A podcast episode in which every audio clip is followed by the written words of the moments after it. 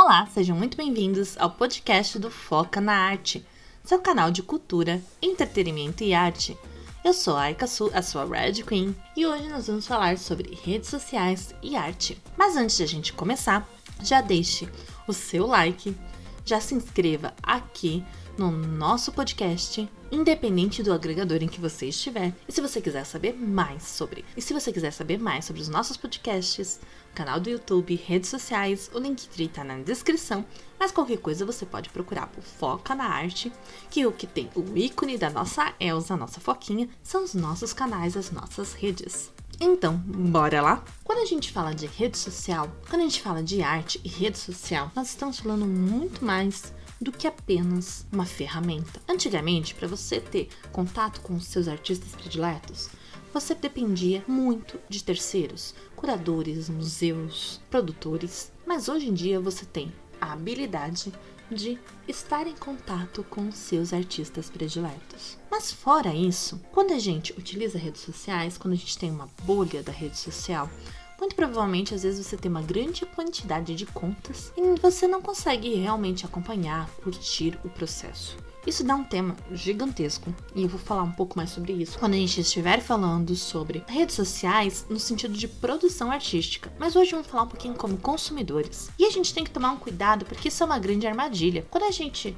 realmente tem tantas contas adicionadas no nosso Instagram, vamos usar ele de exemplo, muito provavelmente você vai receber muito pouco daquele conteúdo, porque a questão orgânica da rede, ela é muito complexa, na verdade. Então, muitas vezes você pode não receber o conteúdo do seu artista predileto. E quando você está começando realmente neste caminho, começando a produzir, a desenhar, é muito interessante que você conheça artistas que já desenvolvam a técnica que você está aprendendo. Então você pode escolher de 5 a 6 artistas que vão ser o seu referencial. É aquela pessoa que tem o traço que você sempre sonhou em ter, que usa a técnica que você ama. E às vezes quando você tem um estilo muito próprio, e não existe uma pessoa que tem aquele grande que que é onde você quer chegar, muito provavelmente você vai seguir várias pessoas que têm mais ou menos as habilidades que você quer desenvolver.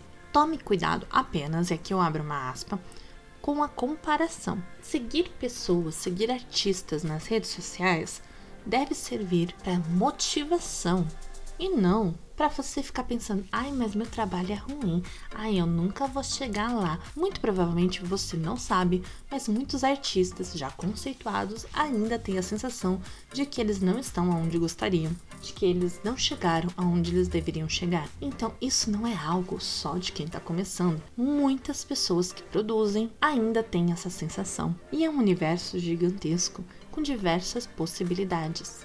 Não se limite. Quando a gente pensa no nosso círculo de amizades, muitas vezes você provavelmente é o único do seu grupo que gosta de trabalhar com arte, que gosta de trabalhar, vamos dar um exemplo, com desenho, e ter referências de como é isso, ter um realmente contato com as pessoas desse nicho, poder admirar e interagir com as pessoas que você admira, é uma grande forma de motivação. Esse, aliás, é um dos nossos objetivos aqui no Foca ser uma fonte de entretenimento, de conhecimento de qualidade em arte, que também seja uma forma de você se motivar, de você produzir, de você estar tá sempre em crescimento. Afinal, todos nós ainda temos muito que aprender.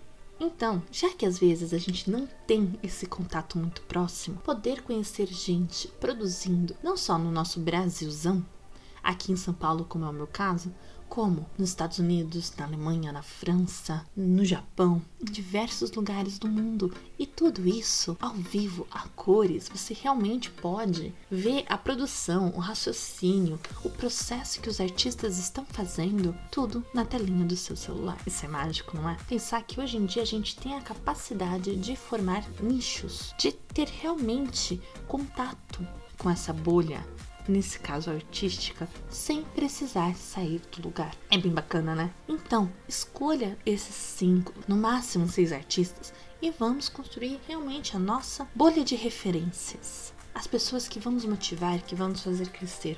Eu tenho minha própria bolha dos meus cinco artistas prediletos que eu sigo, que são minhas referências de onde eu gostaria de chegar, ou das técnicas que eu estou estudando agora. E eu vou deixar para vocês lá no Instagram do Foca na Arte, fixado nos destaques para vocês darem uma olhada quem são esses meus cinco artistas que são minhas referências. Claro que cada um vai ter as suas próprias referências, mas é legal de ver exatamente quais que são essas trocas que nós temos. Tente tirar todo esse processo social que nós criamos lados positivos. Nós ainda vamos falar muito sobre redes sociais, porque ele é um ótimo tema, principalmente para quem produz. Pensar em como funciona, em como a gente pode interagir e compartilhar aquilo que a gente produz. Mas isso é tema para outro podcast. Espero que vocês tenham gostado. Eu fico muito feliz de ter todos vocês aqui. E nos vemos no próximo podcast do Foca na Arte. Eu sou a Aikasu e nos vemos semana que vem.